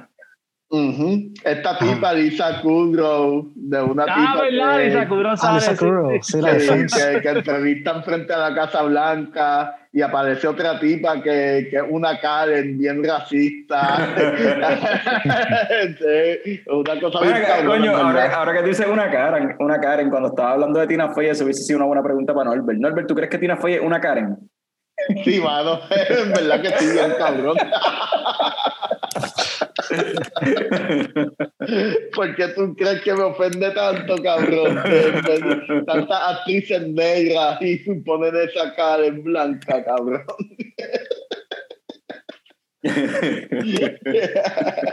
Hubo otro especial de Netflix que salió durante, qué sé yo, mitad de 2020. No recuerdo ahora el nombre, pero era relacionado con 2020 también. Y entonces era como que un TV network que pues, representaba como que Hell. Y entonces como que los producers como que estaban ahí discutiendo como que, ok, estos son los desastres que van a pasar durante la próxima década. Como que, ok, terremotos Ujú. aquí, fuegos astrales acá, floods, qué sé yo. Y entonces sale como que el Big Wig ahí como que, no, do it all in 2020. All of it. Ahora sí. Ahora sí. Sir, are you sure? yes. Mano, de, de los specials que más me gustó, por lo menos de stand-up comedy, me gustó mucho el de Eddie Candre. Eddie Candre tiene un special, creo que está en Netflix, sí. Ah, no he visto ese. A mí me gusta Eric Andre. Mano, en verdad que está súper gufiado, eh. En una parte se ve como el Dick gritando ¡Drugs! es una cosa bien cabrona, en verdad. Ah, el pero- de Chapel también, que salió 2020. Mira, este, ya que Fran dice que un- qué pena que no se mencionó las Movie Watch, esto está recording todavía, so maybe yo puedo usar este pietaje para un un bonus feature. Un bonus feature ahí al carete. So, Sí. pues, ajá, dime cuál fue la última película que viste, Fran. Eh, Oh, oh, pues eh, vi Ready Player One. Ah, la revisitaste.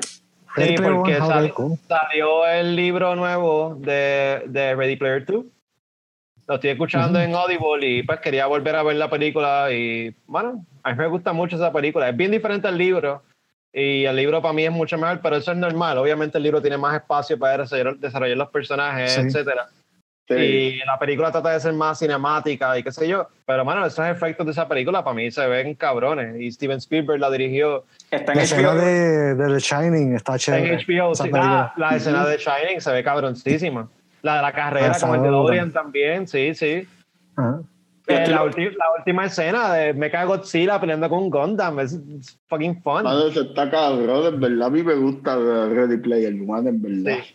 Yo la vi en Y el el cine. libro está chévere también. El segundo libro también está bien chévere. Yo la vi en el cine y estoy loco por verla de nuevo. Y ahora que está en HBO Max, tengo que verla de nuevo porque estoy loco por verla y darle pausa, casi frame by frame. Para Todos los coger- Easter eggs. Para coger todos los Easter eggs, todos los personajes que están en cada escena, en el hub del juego, sí. en la batalla final. O sea, salen tantos personajes. Exacto. ¿A ustedes no les pasa que HBO Max Sí. tiene la mejor resolución de todas las aplicaciones de streaming? Como que yo lo veo Yo no sé directo qué es, del ve televisor cabrón. 4K y se ve tan cabrón, HBO Max se ve tan cabrón en lo que sea, en el Roku, en la cajita de Digo, lo que pasa es cable, que yo tengo sea, la versión de mano. Netflix 4K. Yo sé- ¿Sabes lo que yo creo que es? Sí. Que Netflix Que yo estoy pagando la, la, la óptima de Netflix, porque es- depende, por ejemplo, si tú pagas de Netflix, la, la premium de Netflix, que creo que son 16 dólares, pues la resolución se ve 4K.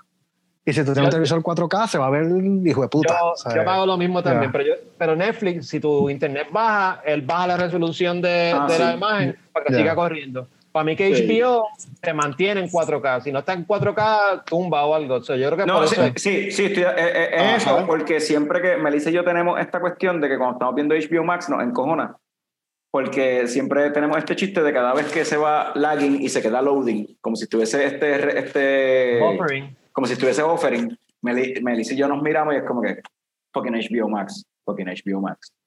Pero, eh, Y a cada, ni, y a- y a cada rato se queda buffering, se ve cabrón. ni siqui- ni siquiera es como que pasa mucho, pasa, pero no tanto. Y Aquí- es como aquí que... No, si tienes para internet, corre y ya. Ajá.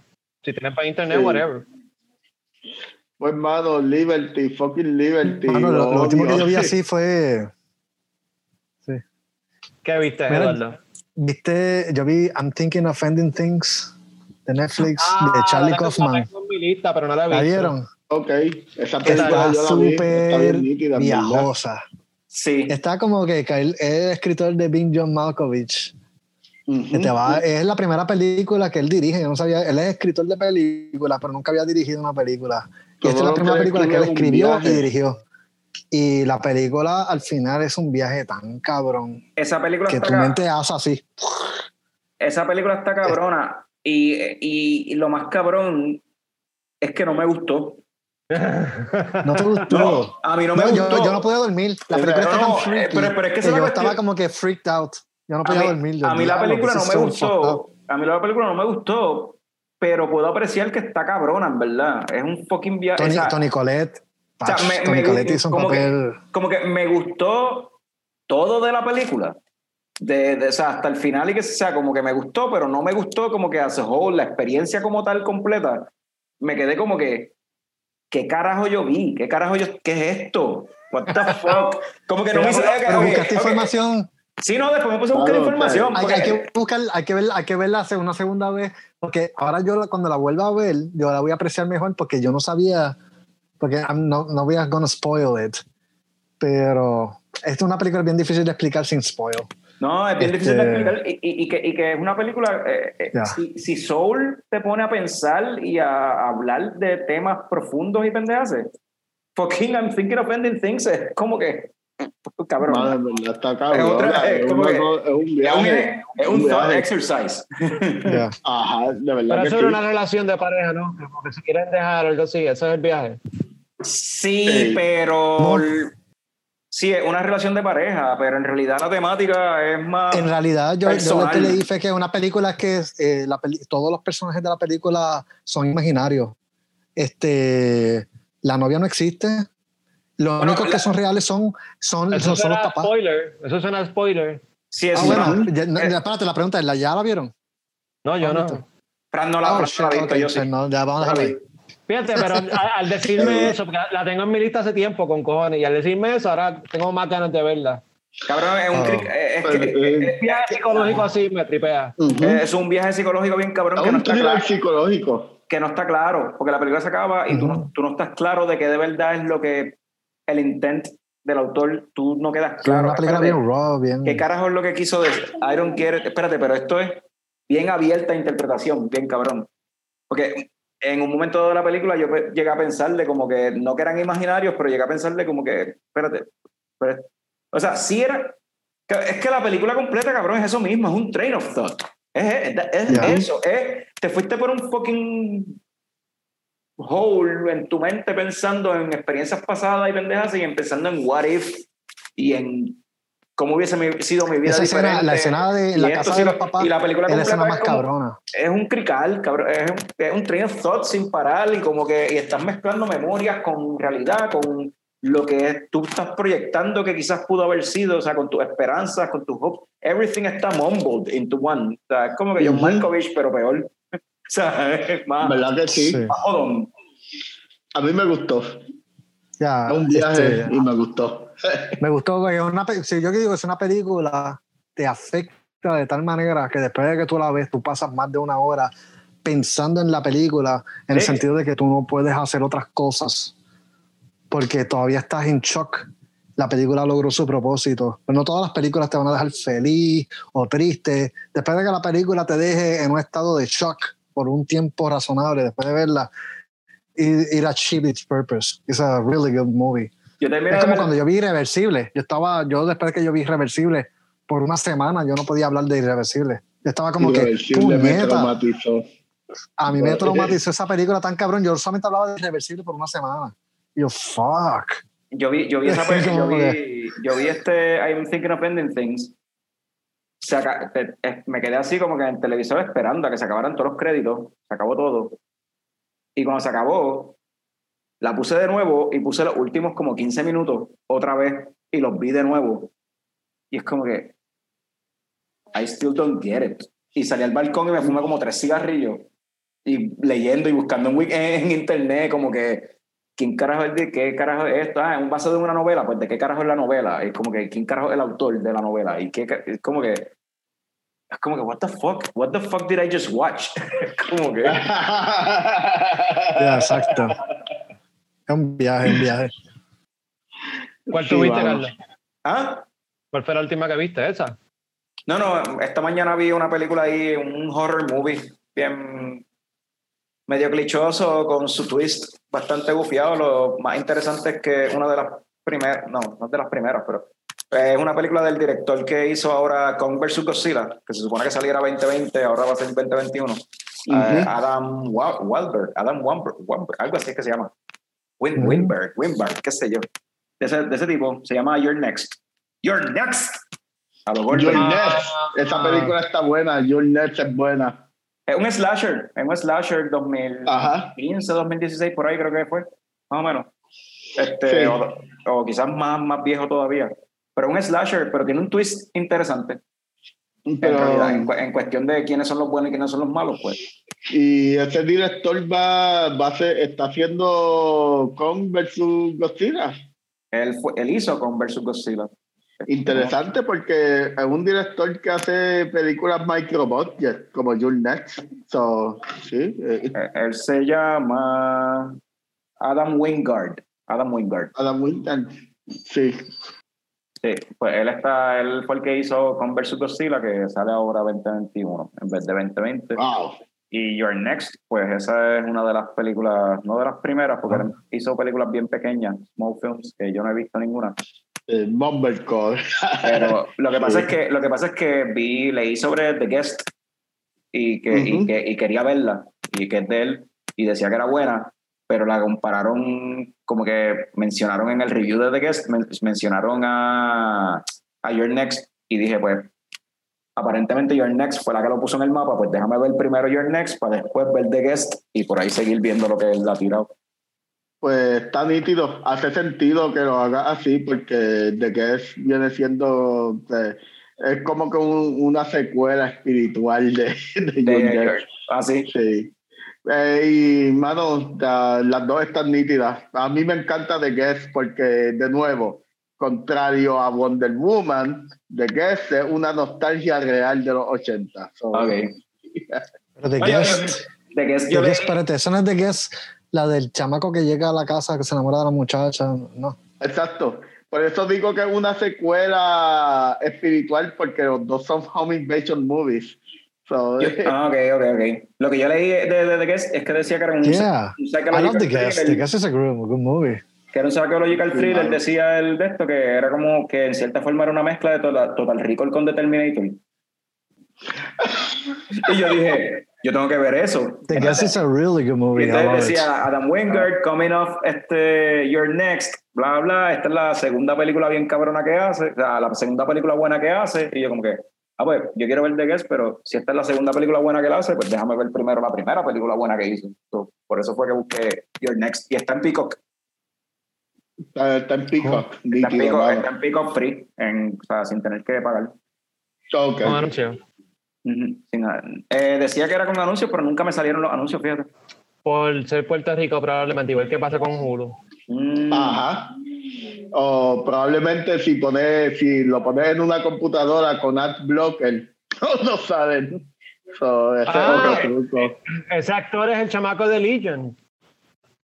Eh, el, que hace, el que hace del protagonista en, en, en The ¿Ese es Guest. él? ¿Ese es él? Sí, la- Dan Stevens Ah, se llama él. Lo estaba buscando mano. ahora para ver quién era. Él es, él es David, el de, el de Legion. Nada, ni me. Es que yo vi el primer season de, de, de Legion hace tanto tiempo que ni me acuerdo. No lo reconocí. Tengo que ver el segundo season, nunca lo vi. Yo tampoco. Ah, sí, mira, sí, ese es él. Yo, yo lo he visto Legion. Eh, Eh, puedes ver el primer season, te va a gustar. Nice, a fuego. Eh, ¿vieron, el, ¿Vieron el season nuevo de Cobra Kai? Oh, Sí, me faltan estoy- dos episodios para terminarlo. estoy a mitad, me gusta ¿Faltan dos mucho, mano. Ya, ayer me quedé hasta las quedan 2 de la mañana, llegué hasta el episodio 8.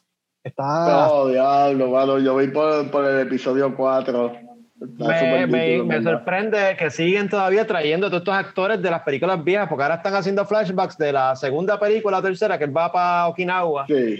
Y todos esos Sí, actores mano. que de están la segunda película. Ya lo sé. Todos los, eh, Elizabeth Shue también, o sea, todo el mundo está saliendo, o sea, they went all out, está, está bien cool, me tripea mucho. Ya. Es verdad que sí. Se me tripió y ese episodio que él vuelve a Okinawa, después que el tipo trata de matarlo, se, se vuelve pana de él, está cabrón. Ajá, De- ajá, y es el mismo fucking actor, sea, wow. Sí, mano. Fucked Hay mucho, yo he encontrado, hay mucho accidental humor en esta serie. Hay muchas escenas que tú te ríes, pero no es porque they were humor on purpose. Es como el nene cuando sale, and they kick my ass. Sale el nene todo jodido. Ah, yo me reí. Salen muchas escenas bien. Salen muchas escenas bien, bien. Son sangrentadas. Yo me reí con cojones. Yeah, Esta escena se supone que no fuera así de graciosa, pero. me, emoci- Hay me mucho emociona accidental que, que por lo menos por lo menos por donde voy en el season lo que lo que hizo al nene mover el pie de nuevo fue un concierto de Dee Snyder Diablo, sí, man. Qué cosa más cabrona en verdad me encanta a la placa Está no está gustó pero a mí me encanta Yeah. y vieron el season la- nuevo de Saved by the Bell en Peacock No me he No, a- no lo he visto. no me he atrevido a aventurarme. No sé, no sé si verlo no. Es Tú como me. Cobra Kai, es nostalgia. Va a ver No los sabía, actores pero- nuevos, va a ver actores viejos, actores nuevos. Es como Cobra Kai, pero de Saved by the Bell. Mierda nostálgica. Ok. Ok. Ah, va a darle el break, a ver. A ver, me pareció Carlos, déjame buscar otra vía. ¿Quién, quién falta de decir lo último que vio? Ya, ya, ya acabamos. Yo creo que ya estamos. Eh, Mano, hablando claro, Norbert, yo no sé si tú has visto The Crown. Mano, yo de verdad, yo estoy juqueado con esa serie. Este, The Crown. Vi el último season de The Crown. Pues The Crown es de Sí. las series favoritas de Ruthie. Y Mano, está cuando yo me el drama. con ella, me gusta la cinematografía y ¿Qué, eso. qué, mano? Esa es de las Claro, cosas que más me han volado la mente de esta serie. The Crown, la toma de fotografía de esta serie está a otro nivel. El, el director, o sea, el script es un script súper bien hecho. El cast está hijo de puta. Olivia, Olivia Colman, o sea, el cast está brutal. Olivia Colman Eh, Elena Bonham Carter. sí. Pero la fotografía es una de las cosas, de los detalles que yo creo que Estoy se diciendo- llevan esta estoy serie. dici- Estoy diciendo que Olivia Colman está cabrona, que la actriz está cabrona. No estoy diciendo que está cabrona en The Crown.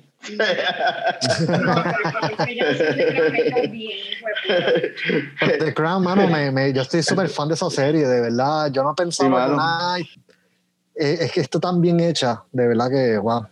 ¿Quién- yo quién- la, espérate, poqui- la- ¿qui- ¿Quién más estaba diciendo que The Crown está cabrona? Eh, Eduardo, este, Norbert, Norbert, ¿tú también la, la- la viste? yo, yo no la he visto, pero ah, no, pues piché, es pues piché, una- pues, pues piché, Eduardo. una de las series favoritas de Ruthie. Y los episodios que me he sentado a ver con ella me gustan porque la, cine- la cinematografía está bien hecha, Está la fotografía está hecha. cabrona. Es una serie que le han metido chavos bien cabrones, en verdad. Y está No por ahí, pero lo que dijo, lo que dijo Norbert, la, para mí, el, el- de, de- de- de las cosas más brutales de la serie es la cinematografía. Porque, es, mano, eh, se la toman demasiado hecho. a pecho. Súper bien Esas hecho, tomas que toman, que tú dices, like, wow, esto es bello, de verdad. Pues este, vamos, vamos a hacer un podcast nuevo que va a ser Eduardo, Ruth y Meli hablando de The Crown. Eh, ¿Tú te apuntas, Ruti, a un podcast hablando de The Crown? De un... Meli, Meli, el no. leche coco, el leche coco no. hay oportunidades. El leche coco es el screen junkies boricua. Se hacen de todo. So, tirando, como dice Frank, tirando cosas a la pared a ver qué se queda pegado. a ver qué se queda sí. to the wall a ver qué, what sticks. Porque Eduardo la ha visto, la esposa de Carlos la ha visto y tú la has visto. Ah, yo soy- pues yo soy súper fan y de The graben Crown. hablando mierda Like- de The Crown, en verdad. Me- me- Meli también, pero Meli no quiere salir en un podcast. Llevo desde hace tiempo tratando de convencerla de que uno de ellos, eh, de nosotros dos. Ella me dice, ¿pero de qué voy a hablar? Y yo, Melissa, va a pegarme el vellón, a quemarme. Habla de cómo yo ronco, habla de, de, de quéjate de mí, de que, ¿sabes? Desquítate. O sea, va a ser fun. Lo más brutal de The Crown también es que The Crown es de esas pocas series que logran tener un cast original en los primeros dos seasons, porque son completamente diferentes actores y que los dos son igualmente buenos. Ya. Like, yo me enamoré de ese cast del primero, los primeros dos seasons y cuando cambiaron el cast completamente en el tercer season, yo dije, fuck it, esto se jodió. Del más Pero que... cuando yo vi a Olivia Colman, me, me, me, me enamoró este, y, y me gustó. del yo no más- puedo decir- Olivia, Olivia Los, Colman, los- dos casts son igualmente buenos. Sí, Este, sí. Todavía tengo preferencia sobre el primer cast, the first De- version, del más fue el que- primero que yo vi, pero del más que yo he visto, anyway, es el de, de ahora, exacto. Este, sea, de los seasons de ahora, que una vez este empieza a salir este, el, fue, la personalidad de Margaret Thatcher, como que me llamó más la atención que ese, ese season, el season que salió este año, Melissa estaba loca por verlo porque es el season de Lady D. Pero entonces yo estaba, yo estaba como que también interesado porque era el, el season de Margaret, de, de Margaret Thatcher, que es una caballota. Margaret Thatcher se robó el show. Y no sale tanto. Ella sale a veces. mí ella fue lo mejor de este cierta- season. Lo de Lady Di estuvo bueno, pero la, la Margaret actriz Thatcher que hace de Lady Di me encanta, en verdad. Se Me parece bien cabrón. Ujú. Y se parece bien ¿Y cabrón. cómo es que se llama esta actriz que la hace? Se, esta es... Elizabeth Debicki. ¿Cómo? ¿Dónde sale? Elizabeth Debicki, no sé en qué sale ella. déjame ver. Y no es por nada, pero el personaje de Carlos, del hijo, del hijo de. Ah, el range de él estuvo brutal. Porque del tercer season, que él era tan shy, que no hacía nada, a este season, que ya es adulto, tú ves ese, ese cambio de. Y dices, wow, este es un actor que ha, ha hecho un range brutal. La que hace de Lady se llama Emma Corrin. Se llama Ok. Emma Corrin. No sé en qué Y más. pues sale. espérate, pero, pero esta dice que, ah, bueno, habrá más de una actriz que de Lady Di, entonces, porque tiene la IMDb, le di a Princesa Diana. Sí, pero de The Crown, de la serie The Crown. Sí, estoy en The Crown. No, pues aquí me sale que Emma Corrin, Television, The Crown, Diana Princess of Wales, Main Role, Season Series 4. ¿Ya? Es una tal Emma Corrin. No, ¿cuántas, cuántas veces yo te, ¿Cuántas veces te he dicho? Stay the fuck away from IMDb. Para casting y esas cosas. Super unreliable. Está bien, está bien. Yo ya yo dejé de usar IMDb. eh. Hasta Wikipedia es más reliable para cuestión de casting que IMDb. Estoy usando mucho Just Watch ahora, lo han seguido actualizando y está bien nítido esa aplicación. ¿Verdad que sí?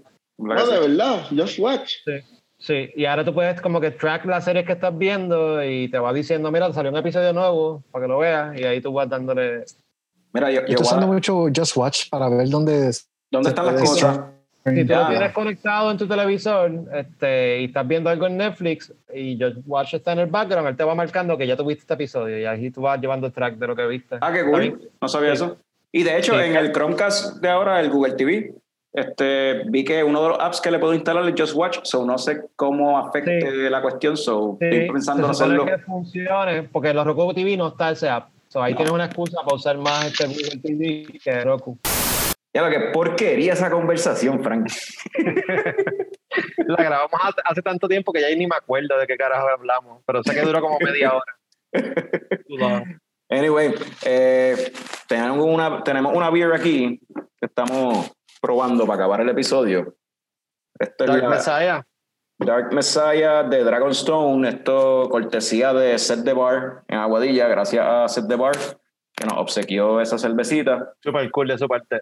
Set the Bar en la 107 es una eh, un wine store, beer store, liquor store. Este, y pues por lo menos acá en el área de Aguadilla, en la 107, brega, porque puedes conseguir craft- bastante variedad de craft beers allí. Eh, lo que sí es que pues te las van a vender solamente en six pack o four pack, Ujú. lo que venga así, a menos que te las vayas a consumir allí mismo. Tienen una que Pero- que las tienen frías. Si haces como nosotros hacemos, pues te divides en la carga, tú sabes. Compartimos los four packs y ahí brega. Exacto. Sí, porque tienen las de Barrier ahí, tenían las de, están han traído las de Barrier, Brewing y de diferentes breweries, en verdad. De, allá hay de Founders, hay de Goose Island, hay cerveza de, de casi todo, de Dragonstone, eh, Boquerón. Y según hablamos con él, que hablamos un ratito con él allí este, cuando fuimos a comprar, ellos se van a mudar ahora para otro local más grande, o quizás vamos a ver más variedad todavía porque ahora tienen más espacio. Ujú. Pero sigue siendo en la 107, en la carretera 107 en Aguadillas, o eh, amigos cerveceros, si lo que les gusta es el vino, lo que les gusta es los licores, dése la vuelta por set de bar. Este, la Dark Messiah, es un stout de avena.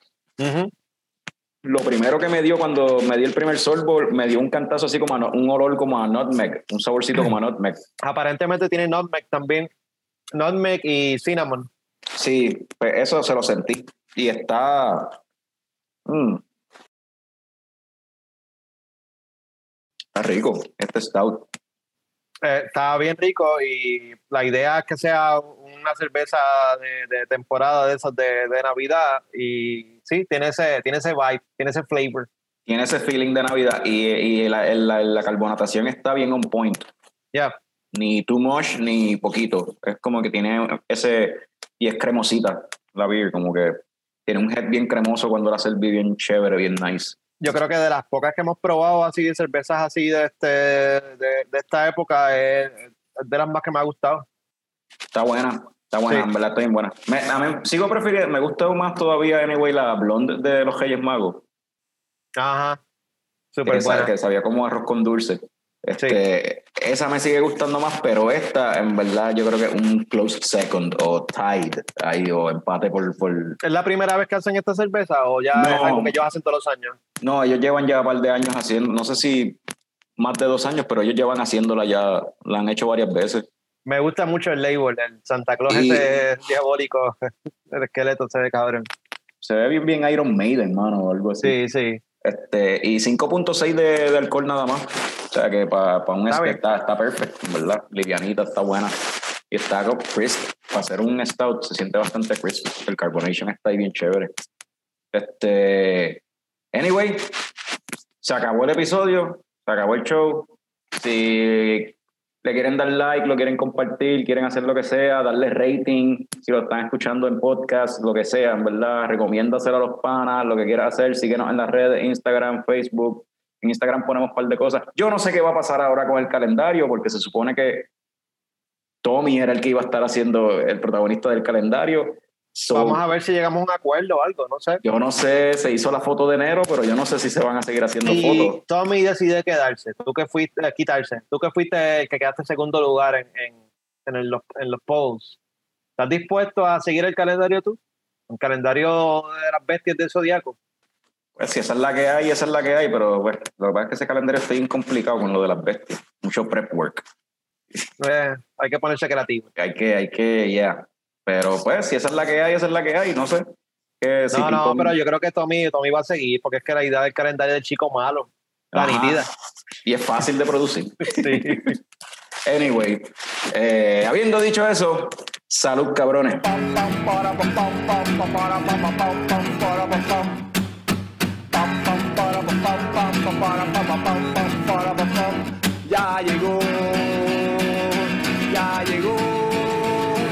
el coño show, el coño show.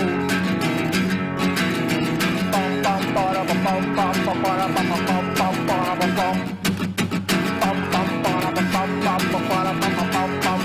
pam. Ya llegó, ya llegó el coño show, el coño show, el coño show. Wow!